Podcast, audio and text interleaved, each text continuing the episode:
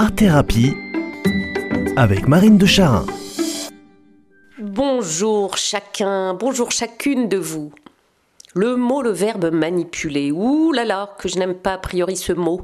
Il me donne des suées froides et des bouffées de panique. À l'origine, au niveau étymologique, la signification de ce mot est pourtant toute jolie, toute mignonne, car dans son sens premier, manipuler, c'est conduire par la main. Ben, c'est tout poétique, non? On se voit se promener dans un champ de blé, humant par les narines et dans le sourire, le souffle léger d'un vent tout tiède, tenant dans la main la petite menotte d'un enfant, tout blond, tout chou, et on rit avec lui sous le soleil, en inventant des contes de fées qui font rêver, inspirés des cumulonimbus à la crème chantilly. On le tient par la main, cet enfant, en sautillant avec lui, comme deux gamins entre deux épis. On le conduit chez Mémé Choute pour manger un petit pot de beurre et des granolas au Nutella. Oh, comme on aime ces doux moments d'un mercredi à l'autre. Manipuler, c'est aussi manier avec soin en vue d'expériences scientifiques ou techniques. Oh, c'est moins chouchou gâteux, mais c'est digne d'un bon travail fait au sérieux. Manier avec soin. Il y a de l'application dans ce geste, de l'attention. On est concentré, on fait ça bien, c'est important la science. Il y a des procédés et on s'y tient. Et puis, voilà le troisième sens, le fatidique, celui qui nous met les cheveux à la verticale, la manipulation mentale ou psychologique. Cette méthode, délibérément mise en œuvre dans le but de contrôler ou d'influencer la pensée, les choix, les actions d'une personne via le rapport de pouvoir ou d'influence. Oh, là on est très loin du rêve poétique ou de la science méticuleuse. Là on est dans le vif du moche. On est dans la prédation, dans la domination d'un être sur un autre.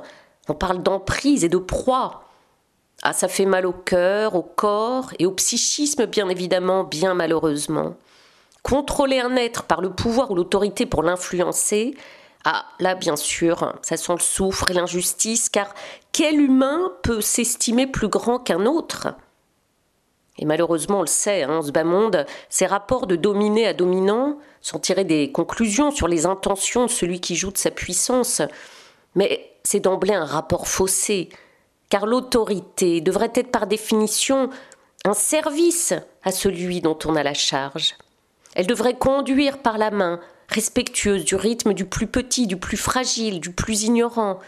L'autorité devrait manier avec soin pour que le chemin soit beau, peut-être fatigant, oui, mais en tout cas beau et bon.